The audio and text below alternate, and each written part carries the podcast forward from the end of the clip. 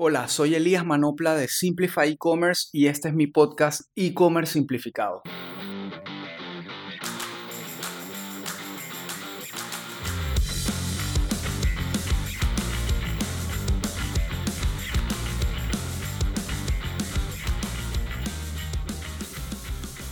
En este episodio quiero hablarte sobre una de las páginas más importantes en la estructura de tu e-commerce o de tu tienda en línea y es la página de producto. La página de producto, como sabes, es el último paso en la experiencia de un usuario desde que llega por primera vez a tu tienda hasta que está a punto de decidirse a dar el paso de comprar antes de pasar al checkout o al proceso de pago. Y en esta página de producto definitivamente es donde el usuario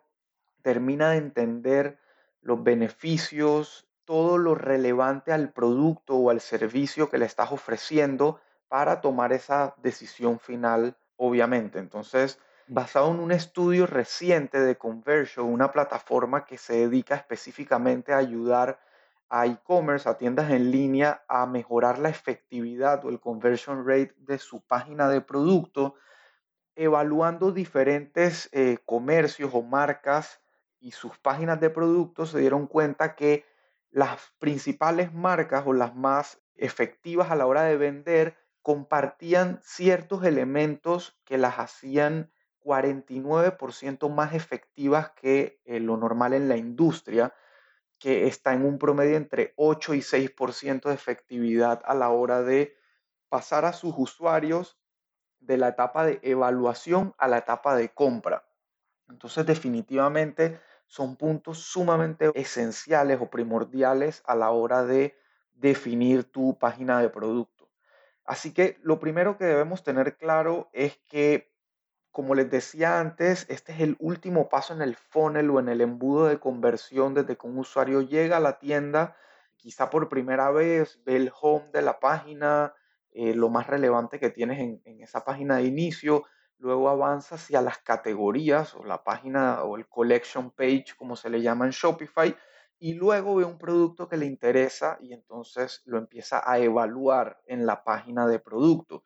Y esto eh, prácticamente emula, en, si lo trasladamos a un plano físico, a la acción que realiza el usuario de acercarse a un anaquel o a un mueble a ver el producto, evaluarlo, tocarlo, incluso probárselo o incluso ser asesorado por un vendedor, que en este caso no tenemos un vendedor en nuestra tienda en línea, entonces esta página de producto debe cubrir todos, todas esas acciones en un solo lugar y de manera digital. Entonces,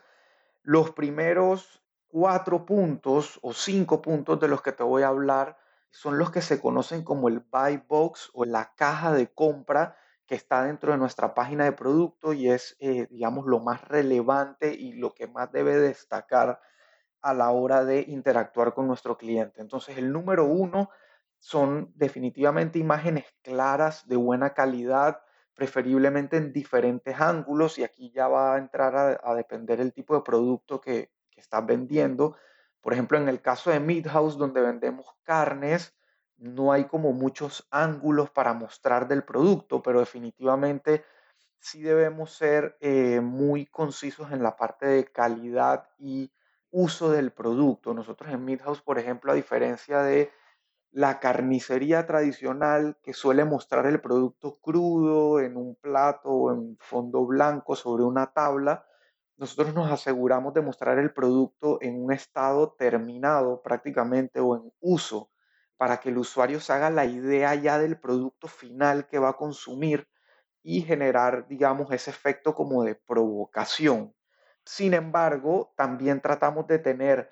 tanto la foto del producto en uso como la foto del producto crudo o empacado o cómo viene empacado para que el usuario también se haga la idea de cómo debería recibir este producto. Y este tema de las imágenes es tan importante y de la calidad que uses en tus imágenes porque el usuario muchas veces va a juzgar tu producto en base a la imagen o a la foto que le pongas. Puede ser el producto más lujoso del mundo, de la mejor calidad del mundo, pero si la, imagen no acompaña esa calidad, es una imagen pixelada o mal cortada, mal editada, definitivamente eso va a recaer sobre la calidad que le quieres transmitir a tu usuario a través de el plano digital. Entonces, de ahí la gran importancia. Otro dato que te puedo dar es que trates de ser bien estándar, que estandarices los tamaños de tu foto. Normalmente en e-commerce se suele utilizar un tamaño cuadrado. La proporción ideal vendría siendo de mil por mil píxeles en el caso que trabajes con un diseñador, una agencia de diseño, un fotógrafo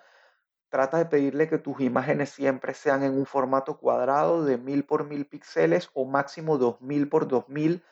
y tratar de mantener una buena calidad y un peso también controlado. Trata de que tus fotos nunca superen los 100, de pronto máximo 200 kilobytes, siendo incluso ya un poco alto, pero definitivamente se puede mantener buena calidad con un buen peso de archivo. Muchas veces se confunde ese tema del peso del archivo en términos de calidad con las dimensiones y proporción de la imagen. Y son todas datos que debes tomar en cuenta por, por separado para generar un buen archivo de producto. Muchas veces me he encontrado con clientes, por ejemplo, en la agencia, que eh, cuando nos mandan sus fotos de producto para subirlas al catálogo, unas vienen de un tamaño, otro de otras, otras de unas proporciones diferentes, por ejemplo, unas son cuadradas, otras son rectangulares, otras son alargadas, en fin. Entonces, mantener ese estándar va a ayudar mucho a, reflejar la calidad de tu producto y tu marca en los ojos del usuario y asimismo van a hacer que tu estructura, por ejemplo, la página de categoría, se vea mucho más uniforme y más ordenada. Entonces, toma eso siempre súper en cuenta a la hora de generar las fotos de tus productos o de tus servicios. El punto número dos es video. El uso del video es cada vez más importante en el mundo del e-commerce, no solamente para la parte de marketing y promoción del producto, de tu marca, sino también a la hora de mostrarle el producto y sus beneficios a tu cliente. Y es una de las herramientas quizá que más ayudan a romper ese plano de lo físico y lo digital a la hora de enseñarle a tu usuario cómo funciona tu producto, a, enseñarle al usuario los beneficios del producto, las características, porque al agregarle movimiento, pues definitivamente le das una sensación a su usuario de cómo se utiliza el producto. Entonces, hace prácticamente el mismo efecto que realizan los comerciales de televisión. Y por eso, digamos, la publicidad de video a través de pantallas se hace cada vez más relevante porque puedes lograr que un usuario que esté sentado en la sala de su casa, en su oficina, pueda sentir, valga la redundancia, sentimientos, reflejar eh, sensaciones eh, respecto a tu producto y hacerlo decidirse mucho más rápido a crear esa necesidad o, crear esa, esas ganas de comprarlo. Normalmente el video suele ser más pesado, obviamente más pesado que una foto, porque si quieres tener un video de buena calidad, con sonido, todo, suele ser un archivo más pesado. Así que si quieres, digamos, evitar meterle ese peso adicional o generar videos muy largos, puedes aprovechar el beneficio del formato GIF, que es esta animación, que es una combinación de foto y video para generar animación y puedes aprovecharlo para mostrar cada uno de los beneficios o funcionalidades de tu producto. Puedes aprovechar para hacer zoom en, ciertas características del producto que se vean más claros. Em, aparte que es un archivo más liviano y de fácil distribución y consumo. Uno de los tips que te puedo dar es que utilices esto, ya sea video o GIFs, en el cuerpo de la misma página de producto. No lo pongas a competir con la galería de fotos, que es normalmente lo primero que el usuario ve y que debe estar reflejado en la página de producto, sino que ponlo a lo largo de la página, de pronto mezclado con la descripción que vamos a ver más adelante o algo así. Eh, también toma en cuenta que si, si en tu caso es imperativo utilizar videos de formato un poco más largo y con sonido, puedes subirlo primero en plataformas como YouTube o Vimeo eh, que van a hacer la gestión de cargar el video, de, almacenarlo y tú en tu página de producto pondrías simplemente el player de ese video. Como se dice en inglés, embed o, o embebido en la página de producto y el usuario simplemente va a tener que hacerle play y no vas a tener que sacrificar la velocidad de tu página para reproducir el video. El tercer elemento sumamente importante es definitivamente los títulos de producto. Y los títulos al final del día cumplen dos funciones. Uno, describir de forma más rápida y directa el producto mismo. Y el segundo, aportar mucho en la parte de SEO y posicionamiento de tu tienda en línea y del producto como tal. Entonces es definitivamente el segundo elemento en términos de jerarquía, en el orden en que, en que un cliente evalúa tu producto en la página de producto, por eso siempre debe ir a la par de las fotos.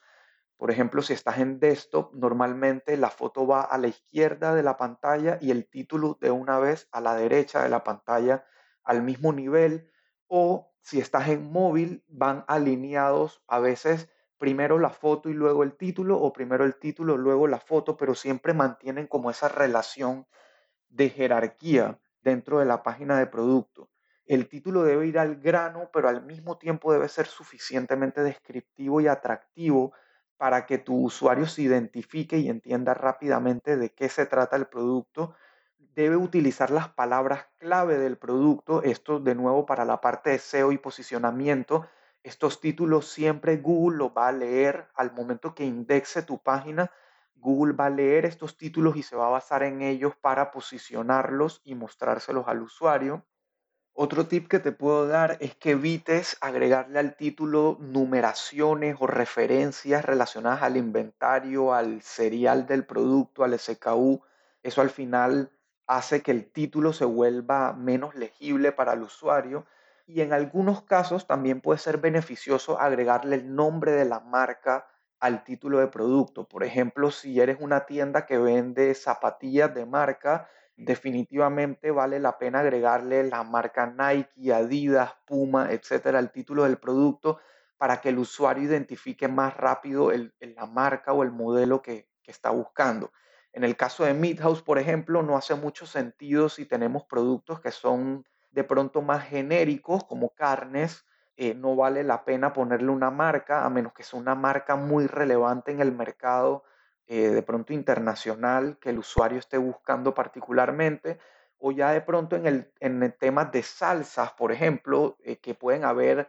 N cantidad de salsa barbecue, de pronto agregarle la marca adelante para que el usuario identifique más rápido su marca favorita o una marca relevante. El cuarto elemento en importancia definitivamente es el precio. Y uno de los errores que solemos cometer es como tener miedo a la hora de mostrar el precio. El precio debe ser claro, debe ser conciso, debe estar muy visible al cliente. Si el usuario llegó hasta este punto, debes estar convencido de que tu precio va acorde a lo que estás ofreciendo, al producto o al servicio. Entonces no tengas miedo de ponerlo claro y legible para que el usuario lo tenga en mente rápidamente. Definitivamente no lo debes poner a competir con otros elementos como el título o, detalles característicos del producto, porque obviamente el título cobra más relevancia en este punto, pero el precio debe estar legible y, visible. Si estás en el mundo de, de, productos de lujo, por ejemplo, productos premium, evita usar ese truco clásico de terminar los precios en 99 centavos, ese tipo de cosas, porque al final eso no es lo que el usuario está buscando. Si el usuario está buscando un producto de lujo, definitivamente no tiene miedo del precio o, está esperando un precio claro como el de una tienda de lujo per se. Entonces, agregarle esos trucos como de supermercado le terminan restando valor al producto en vez de generar un beneficio.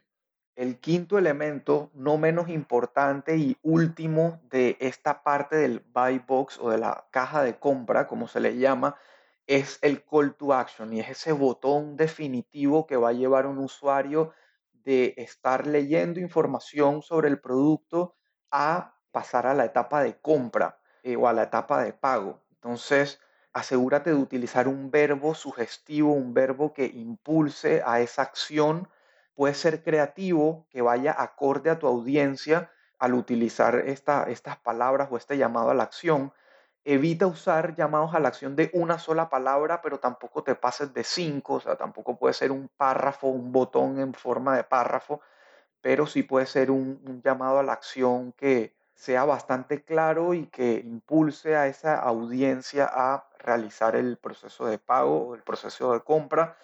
Otro dato súper importante es que te asegures de utilizar colores preferiblemente positivos que resalten versus el fondo de tu página. Y cuando hablo de positivos, puedes pensar en el ejemplo de un semáforo. El color verde te, te invita a avanzar, a continuar, mientras que el color amarillo te invita como a tomarte una pausa, a ser precavido y el color rojo definitivamente te invita a detenerte totalmente. Entonces, utilizar botones de call to action rojos definitivamente es un no. Evítalo a toda costa. Por más que tu marca utilice mucho el rojo, asegúrate que tu llamado a la acción sea un color más eh, neutral o más positivo que ayude al usuario a, a tomar esa decisión visual de avanzar. Ahora hay casos como por ejemplo si te vas a Amazon, los botones de acción de ellos son amarillos. Entonces algo ellos evaluaron, algo estudiaron en la parte de usabilidad de su página que tomaron la decisión de poner el botón amarillo. Entonces no, no siempre, digamos, hay que irse por ese lado como técnico del neuromarketing, de qué color sí, qué color no. Hay que hacer pruebas, hay que evaluar, pero definitivamente una manera fácil de resolverlo es usar este tipo de colores como azules vivo, verde, etcétera, que de por sí inviten al usuario a avanzar. Luego, si seguimos avanzando con nuestra página de producto, en el caso que estés haciendo promociones en, un momento particular, asegúrate de que el precio esté bien marcado, el precio de oferta versus el precio regular, que el usuario pueda ver fácilmente el beneficio al aprovechar esta promoción, evita que haga cálculos innecesarios, muéstrale de una vez cuánto se está ahorrando, ya sea en precio o en porcentaje, pero que lo vea fácilmente. Obviamente si el ahorro es muy, muy, muy relevante, quizá debas reevaluar tu promoción en general porque utilizar esos elementos visuales como para engañar al usuario y que piense que se está ahorrando algo es cada vez menos beneficioso para tu marca porque el usuario está muy aware de este tipo de cosas. Entonces, te recomiendo que lo evites definitivamente. Hazlo solamente si de verdad hay una oferta y un beneficio para el usuario. Si estas ofertas son limitadas, por ejemplo, puedes aprovechar el elemento del scarcity o, de, o, de la, o del miedo o de la ansiedad del usuario poniéndole una cuenta regresiva también para que sepa cuánto dura la oferta y no caer en, muchas veces el usuario lo puede ver como, como falsas promesas porque le estás prometiendo una oferta y de repente la ve hoy y ingresa una hora más tarde y ya no está la oferta, entonces genera como esa falta de empatía con tu marca, entonces quizás sea bueno mostrarle claramente por cuánto tiempo está la oferta disponible. El siguiente elemento y de suma importancia son las descripciones de tu producto. Y una descripción debe de nuevo reemplazar, por así decirlo, la labia que tiene un vendedor en, en la tienda para transmitirte los beneficios y por qué este producto es relevante para ti, qué solución te va a dar. En fin, todo esto debe estar bien redactado. Estoy claro que muchas veces los productos, el tipo de producto que uno vende no se presta para una historia, pero si tu producto amerita contar una historia, amerita contar los beneficios de una manera que el usuario pueda empatizar con el mismo, pues entonces asegúrate de hacerlo. Aparte porque esto te va a ayudar mucho con el SEO de la página, eh, con el posicionamiento de tus productos en, en Google o en los buscadores. Entonces definitivamente es súper importante y debes asegurarte de utilizar el mismo lenguaje que usa tu audiencia. Por ejemplo, si tu audiencia es una audiencia joven, pues definitivamente no le hables de usted o en tercera persona porque va, va, a causar como un efecto contrario a la hora de promocionar el producto. Y tampoco hables por hablar. Si tu producto no necesita tanta introducción o tantas palabras, entonces no inventes por inventar. Por ejemplo, en el caso de Midhouse, a la hora de vender una carne, tú definitivamente quieres hablar de los beneficios de ese corte, de qué lado de la vaca provienen, si es algún tipo de calidad de ganado en general, etcétera, pero yo no puedo contar una historia sobre el corte de carne. Muchas veces debe ser un poco más genérico, pero definitivamente debo hacerlo claro y conciso para el usuario. Y esto viene acompañado del siguiente punto, que son los detalles y especificaciones, donde definitivamente debes aprovechar y mostrar toda esa parte de detalles o atributos específicos. Muchas veces pecamos de obviar esta parte, por ejemplo, de la industria de donde yo venía antes, que es el, el retail del home improvement o del, del hogar. Muchas veces, por ejemplo, si un usuario va a ver un mueble, el usuario necesita saber las medidas de ese mueble para poder saber si le funciona o no en la casa o en el espacio donde lo va a poner. Entonces muchas veces los comercios se olvidan de ese tipo de detalles o atributos que el usuario requiere y son determinantes al momento de que un usuario decida comprarte a ti o comprarle a otro, porque toman cuenta que muchas veces vendemos el mismo producto o un producto similar al de la competencia y son estas descripciones y estos detalles los que nos ayudan a diferenciarnos. Entonces,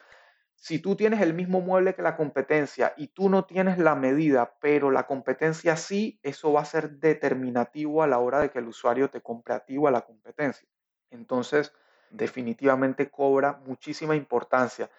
Una manera y un tip que te doy práctico para colocar este, estos atributos o estos beneficios, detalles, etcétera, es que lo coloques en formato de lista, con bullets, porque muchas veces para el usuario es mucho más sencillo leer de manera vertical, eh, así como en, formato de lista, que en un párrafo. Entonces, definitivamente, meter una serie de detalles y atributos, todos mezclados, separados por coma, en un solo párrafo, se hace difícil de leer para un usuario y probablemente lo va a obviar, o se lo va a saltar. Otra, otra cosa importante que debes incluir en estas listas de detalles son digamos, las condiciones o políticas de tu producto. Por ejemplo, en el caso de Midhouse, todos los productos los entregamos el mismo día, pero alguna vez tuvimos productos que la gran mayoría se entregaban el mismo día, pero una minoría se podían entregar en 24 horas porque necesitábamos sacarlos de un proveedor o encargárselos a un proveedor antes de entregárselo a nuestro cliente final. Entonces, en esos productos particularmente nos asegurábamos de poner que la entrega serían 24 horas. Y ojo, muchas veces el usuario no va a leer estos detalles, se los va a saltar, pero en caso de un reclamo, digo, tú siempre vas a querer satisfacer a tu cliente, siempre vas a querer darle el mayor beneficio, pero también es importante que tú tengas un cierto mecanismo de defensa y que le puedas mostrar al usuario y educarlo de cierta manera y decirle, mira, la descripción de nuestro producto están todas las condiciones y todos los detalles que tú debes saber. Aquí puedes ver que decimos específicamente que el producto requiere una entrega de 24 horas. Entonces esto te ayuda también a generar confianza y a evitar malos entendidos con tu cliente. El décimo elemento y sumamente importante también es el tema de los reviews o la validación social.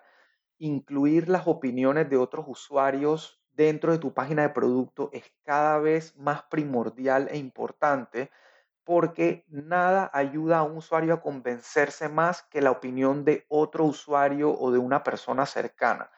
Y a nosotros nos pasa en nuestro día a día. Si te pones a ver muchas veces antes de ir a un restaurante nuevo, a ver una película al cine, verte una serie en Netflix o incluso adquirir un producto para tu casa, solemos pedir opiniones de familiares, amigos, de gente cercana que nos ayuda a tomar una decisión más acertada de lo que vamos a, realizar. Entonces, en el plano digital pasa exactamente lo mismo y si eres comprador de Amazon, seguramente te pasa que vas directamente a los reviews o a las estrellitas del producto para tomar una decisión sobre si comprar uno versus otro, especialmente en Amazon donde hay N opciones del mismo producto o de la misma categoría y necesitas evaluar cuál puede ser mejor que el otro. Entonces, definitivamente colocar eh, reviews, primero pedir reviews de tus productos o servicios y luego mostrárselos a otros usuarios es sumamente importante y aparte te ayuda con el SEO de la página porque ese contenido generado por otros usuarios, Google también lo valora muchísimo y si tienes bien configurada tu página con lo que Google le llama los rich snippets, vas a poder lograr que en tus resultados de búsqueda en el buscador Google coloque los reviews o la cantidad de estrellas que tiene tu producto. Y eso definitivamente genera muchísima más relevancia a la hora de posicionarte versus la competencia. Entonces cobra muchísimo valor. Y el último punto, que no deja de ser importante, es que a lo largo de la página de producto mantengas siempre la voluntad de asistir o despejarle las dudas a tu cliente, de brindarle ayuda. Y muchas veces esto es un factor sumamente determinante a la hora de que un producto se decida avanzar a comprar o no. Si tiene alguna duda, que tú tengas, por ejemplo, tu chat en vivo ahí disponible para que el usuario te pregunte o tu número de WhatsApp o tu línea telefónica, lo que sea. Lo que es sumamente importante es que no saques al cliente de la página de producto debes mantenerlo siempre ahí. Y muchas veces veo en, otros clientes de la agencia o en otras marcas en general en e-commerce que cometen el error de colocar sus redes sociales dentro del product page y sacar al, al, cliente del product page hacia su red social. Esto al final lo que te termina generando es que el usuario se distraiga y probablemente no regrese a terminar la compra de tu producto. Entonces, es súper importante que tengas esto en cuenta. Si quieres agregar otros elementos como compartir en redes, chat en vivo, etcétera, asegúrate que todo suceda dentro de la misma página de producto sin sacar al cliente o abrir una pestaña independiente en tal caso, pero tampoco lo recomiendo porque igual genera distracción en el proceso de cliente, del, cliente hacia la compra. Entonces, estos son los puntos que quería que tomaras en cuenta. Revisa tu página de producto, asegúrate de que cuentes con todos o al menos la mayoría de ellos. Empieza a implementar algunas cosas como por ejemplo la recolección de reviews si no lo tienes hoy en día. Y por último, otro tip que te quería dejar que podías agregar, incluir, que ayuda al aumento del ticket promedio o a la cantidad de productos por ticket en tu tienda online es agregar un carrusel de productos recomendados. Esto también es súper importante, especialmente, por ejemplo, si vendes, en el caso de Meat House, por ejemplo, si una persona compra un rack de costillas, mostrarle también la salsa que viene con el rack. Muchas veces esto puede jugar en contra porque lo que generas es un loop infinito del cliente viendo producto, producto, producto, producto y al final puedes terminar agobiándolo y no cerrando la, venta. Entonces debes tener cuidado y que, y que este carrusel de productos recomendados o similares sea realmente relevante para la compra que está realizando el cliente o para el producto que está visualizando. Otra cosa súper importante que puedes implementar, pero esto ya es un poco más avanzado que pudiéramos verlo en otro episodio es el tema de la venta cruzada o el upselling y es, digamos, la forma más fácil de entenderlo, de explicarlo, es lo que hace McDonald's cuando llegas a la caja y pides una hamburguesa, automáticamente te ofrecen las papas y la soda, entonces es más o menos esa misma acción en digital y lo que puedes hacer es luego de que el cliente realiza la acción de agregar al carrito o proceder al pago, ahí entonces ofrecerle la venta cruzada o el upselling, por ejemplo,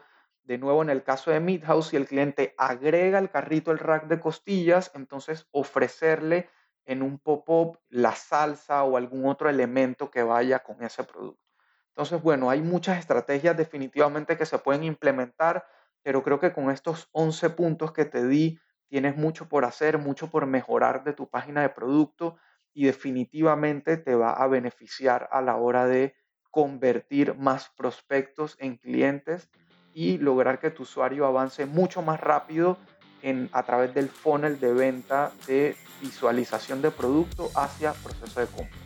Así que bueno, espero que te haya gustado este episodio, que sea útil para ti y nos vemos en el próximo.